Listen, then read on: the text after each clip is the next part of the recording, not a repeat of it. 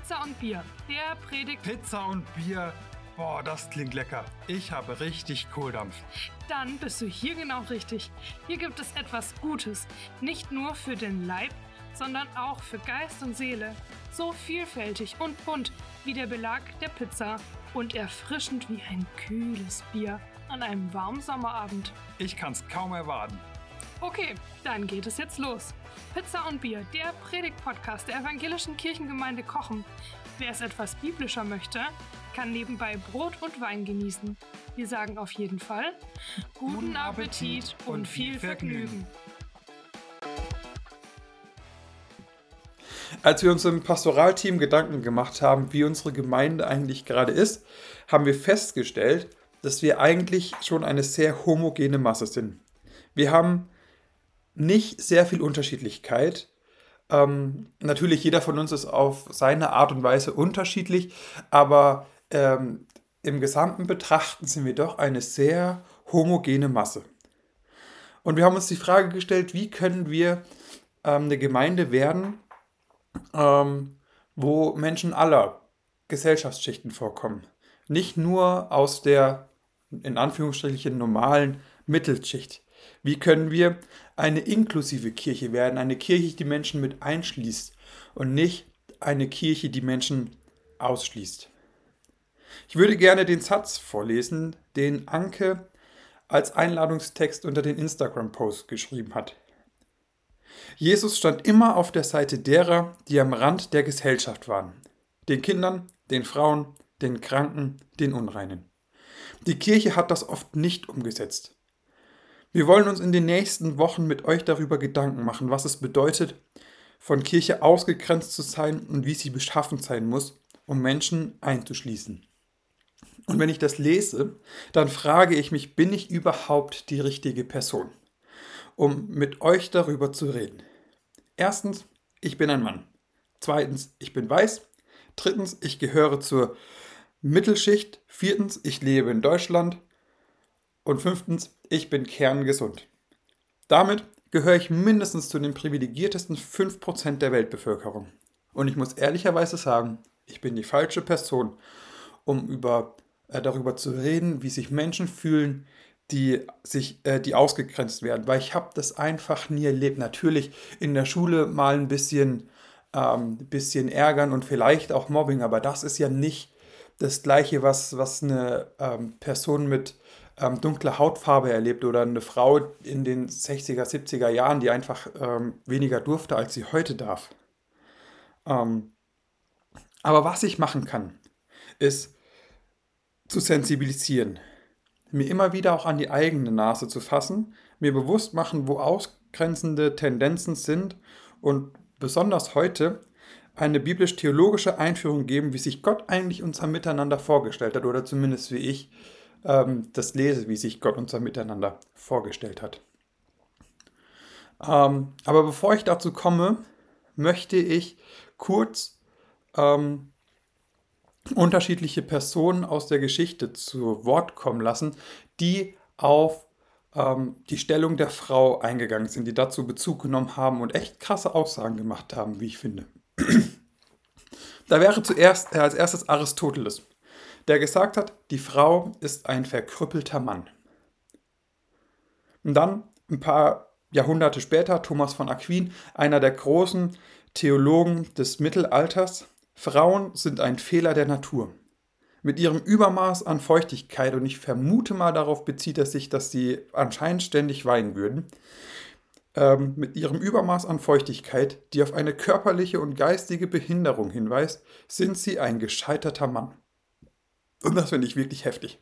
Das sind krasse Aussagen, ähm, die die Frau absolut gering schätzen. Und ich bin da wirklich, wirklich dankbar für die feministische Theologie, die versucht hat, dieses Erbe oder immer noch versucht, dieses Erbe aufzuzeigen und nach und nach zu überwinden. Und deutlich zu machen, okay, auch die Frau ist nicht minderwertig, sondern gleichwertig, gleichwürdig wie der Mann. Wie kann denn ähm, diese andere Perspektive noch aussehen? Was hilft da, sich bewusst zu machen? Und ich fange an ähm, auf der ersten Seite der Bibel. Der Mensch ist Ebenbild Gottes. Lasst uns Menschen machen, machen unser Ebenbild, heißt es da, und das bezieht sich auf Mann und Frau. Mann und Frau sind Ebenbild Gottes. Und wenn wir ein paar Seiten weiterlesen, dann lesen wir, dass da ein Beziehungsbruch stattfindet. Ein Beziehungsbruch zu mir selbst, zum anderen, zur Natur und zu Gott. Und das merken wir auf allen Ebenen, dass da irgendwas im Argen liegt. Aber Gott hat an keiner Stelle gesagt, dass wir deswegen nicht mehr seine Ebenbilder sind. Psalm 8. Gott hat den Menschen ein wenig geringer gemacht als ihn selbst, heißt es in manchen Übersetzungen, in anderen Übersetzungen steht da, Gott hat den Menschen ein wenig geringer gemacht als den Engel. Und das finde ich krass, weil das den Menschen trotzdem eine sehr hohe Würde gibt, trotz dieses Beziehungsbruches, den der Mensch hat zu Gott. Und wenn wir nochmal ein paar ähm, Jahrhunderte nach vorne gehen, zu Jesus, selbst sein Umgang mit Frauen war bemerkenswert für seine Zeit. Ich denke da an die Geschichte mit, dem Frau, äh, mit der Frau am Jakobsbrunnen. Sie, ähm, Samariterin, er Jude. Und ähm, Jesus geht hin und spricht sie an und die Frau ist mega verwirrt und sagt, dass, ich meine, was bist du denn? Du bist ein Jude, ich bin Samariter, du bist ein Mann, ich bin eine Frau, warum sprichst du mich an? Selbst seine Jünger wundern sich darüber, dass ähm, dass Jesus hier eine fremde Frau anspricht und er durchbricht da ähm, gesellschaftliche Konventionen. Oder nehmen wir Maria Magdalena, eine enge Freundin und Jüngerin von Jesus. Die Beziehung muss irgendwie was Besonderes gewesen sein, sonst würde die nicht so einen großen, ähm, so einen großen, ähm, so was Großes nach sich ziehen in der Kirchengeschichte. Ähm, ich weiß nicht genau, wie die Beziehung aussah, aber irgendwie muss diese Beziehung ja was Besonderes gewesen sein. Und wir lesen sehr viel davon, dass Jesus auch Jüngerinnen hatte. Frauen, die ihm nachgefolgt sind. Und damit war er, ich glaube, der einzige der jüdischen Rabbiner, die auch Frauen in ihre Nachfolge aufgenommen haben. Schauen wir ähm, die erste Gemeinde an. Die hat sich ganz bewusst im Tempel getroffen, in der Halle des Salomos. Und warum? Weil das der einzige Ort war, an dem unter anderem auch die Frauen hin durften. Die Praxis von Paulus sah genauso aus. Gut, er hat manche Sachen gesagt, die äh, durchaus falsch interpretiert wurden und als Machtinstrument verwendet wurden. Ähm, zum Beispiel die Frau schweige in der Gemeinde, in der Kirchengeschichte meistens fehlinterpretiert und das jetzt genauer zu erklären, äh, würde zu weit führen. Ähm, aber Paulus hat an vielen Gemeinden auch äh, Gemeindeleiterinnen eingesetzt. Nehmen wir zum Beispiel Lydia, die erste ähm, Christin in Europa, ähm, in Philippi. Die ähm, hat die Gemeinde in Philippi geleitet, die hat ihr Haus zur Verfügung gestellt. Und dann lesen wir durch die Briefe hindurch auch, dass er unterschiedlich viele Mitarbeiterinnen hatte. Paulus Grundhaltung zu dem Thema zeigt sich für mich in Galater 3, Vers 28. Es spielt keine Rolle mehr, ob ihr Juden oder Griechen, Sklaven oder Freie, Männer oder Frauen seid. Durch eure Verbindung mit Jesus seid ihr alle ein Mensch. Und das, was ich besonders bemerkenswert finde, sind, dass hier alle großen Diskriminierungen unserer Zeit angesprochen werden, die sollen keinen Platz in der Gemeinde haben. Es soll kein Rassismus, weder Jude noch Grieche, kein Kapitalismus, Freie oder Sklave, kein Sexismus, Mann oder Frau in der Gemeinde einen Platz haben. Und wenn wir das schaffen, das zu leben, dann hat das einen revolutionären Charakter, einen Charakter, ähm, eine Anziehungskraft, die, die man sich nicht vorstellen kann. Ich glaube, dass die erste Gemeinde das durchaus gelebt hat und dass sie deswegen auch so großen Zulauf bekommen hat, weil es egal war, aus welcher Schicht, aus welchem Hintergrund, mit wie viel Geld, ähm, mit welchem Geschlecht man gekommen ist, sondern man war gleich. Durch das, was Jesus getan hat, war man gleich. Und ich weiß, das ist schwierig und nicht immer einfach zu leben. Wir denken an den Beziehungsbruch auf allen vier Ebenen, zu mir, zum anderen, zu Gott, zur Natur. Ähm, dass da ist was im Argen, was noch nicht oder was wir immer noch zu spüren bekommen. Aber ich wünsche mir so sehr, dass wir da hinkommen. Immer mehr.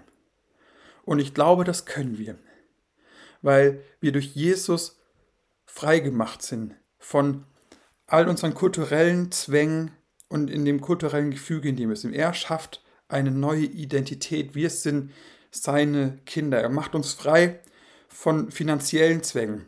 Und stattdessen wird Großzügigkeit, Gastfreundschaft, Teilen immer wichtiger. Weil wir selbst überreich beschenkt worden sind, dürfen wir andere beschenken, können wir andere beschenken. Er macht uns frei von Macht, von meinem Status, von falscher Ich-Bezogenheit und schafft dadurch eine ganz, ganz Neues, etwas ganz, ganz Neues. Und dieses Neue, dazu lädt er uns ein, immer mehr reinzuwachsen. Und ich bin überzeugt, dass Gott sich eine Welt wünscht, die das lebt, was ich gerade gesagt habe. Und dass er uns einlädt, ein Teil davon zu werden. Am Anfang der Bibel lesen wir von dem Auftrag. Gestaltet diese Welt. Bebaut sie und bewahrt sie. Dieser Auftrag wurde auch nie zurückgenommen. Und durch Jesus wird uns gezeigt, wie wir diesen Auftrag umsetzen können. Und ich glaube, Gemeinde wird hier dann zu einem Experimentierraum. Experimentierraum Gottes auf Erden. Hier wird immer mehr sichtbar, wie sich Gott diese Welt gedacht hat. Hier wird ausprobiert. Hier, hier arbeiten Menschen zusammen, hier sind Menschen zusammen mit Fehlern, mit Schwierigkeiten, mit ihrer eigenen Biografie, die mal mehr, mal weniger gut verläuft. Aber die durch das, was Jesus getan hat, etwas Neues hervorbringt, nämlich anfängt, ein Leben zu leben, wie Gott sich unser Miteinander vorgestellt hat. Und bei all dieser Unterschiedlichkeit, die wir haben, was kann uns da helfen? Als erstes würde ich sagen, diese Unterschiedlichkeit und Andersartigkeit feiern. Auf Augenhöhe, ohne Wertung. Ich erlebe viel zu oft den Versuch, dass wir uns aneinander anpassen wollen, dass wir die Unterschiede wegradieren wollen. Aber wir sind nun mal unterschiedlich und das ist gut so. Ich bin nicht du und du bist nicht ich. Ich stelle mir manchmal vor, wie ein Mensch wäre, wie eine Welt wäre, die nur aus Timos bestehen würde. Und das wäre eine Vollkatastrophe. Ich weiß ja um meine Macken und um meine Kanten und ich bin sehr froh, dass da Menschen sind, die, ähm, die das, diese Lücken, die mein Unvermögen produzieren, ähm, füllen können und dass das andersrum genauso ist. Ich bin nicht meine Frau, meine Frau bin nicht ich und das ist auch gut so. Diese Unterschiede stehen lassen, nicht, nicht versuchen ähm, auszuradieren oder niederzumachen, sondern sie stehen zu lassen und das zu feiern, dass wir nicht alle gleich sind. Und dann anfangen, sich gegenseitig zu ergänzen, zu ergänzen. Auf Augenhöhe, ohne Wertung. Weil wir nicht gleich sind, nicht alles können, brauchen wir den anderen. Beispiel aus meinem Leben ist, Becker ist eher der handwerkliche äh, Mensch von uns beiden. Ähm, ihr macht das Freude, mir nicht. Ähm, ich liebe es mehr als meine Frau im Haushalt was zu machen. Und das ist auch gut so. Becker schafft es, die Dinge kurz und knapp zu sagen ähm, und präzise. Ich habe gemerkt, ich kann Dinge gut ausformulieren. Ein drittes, voneinander lernen auf Augenhöhe ohne Wertung. Ähm, ich bin sehr froh, dass ich meine Frau habe, denn durch sie lerne ich den Einzelnen besser zu sehen, praktischer zu denken. Und ich glaube, wenn ihr in eure Beziehungsgefüge mal reinschaut, dann seht ihr auch die Punkte, wo ihr von den Menschen in eurer Umgebung lernt. Einfach weil sie anders sind. Einfach weil sie nicht so sind wie ihr. Und meistens ist ja das gerade, was unterschiedlich ist, das, was anders ist, der Punkt, wo man selbst reifen und wachsen kann. Und ich glaube, in dieser Grundhaltung gelingt es, ein Umfeld zu schaffen, in dem jeder aufblühen kann.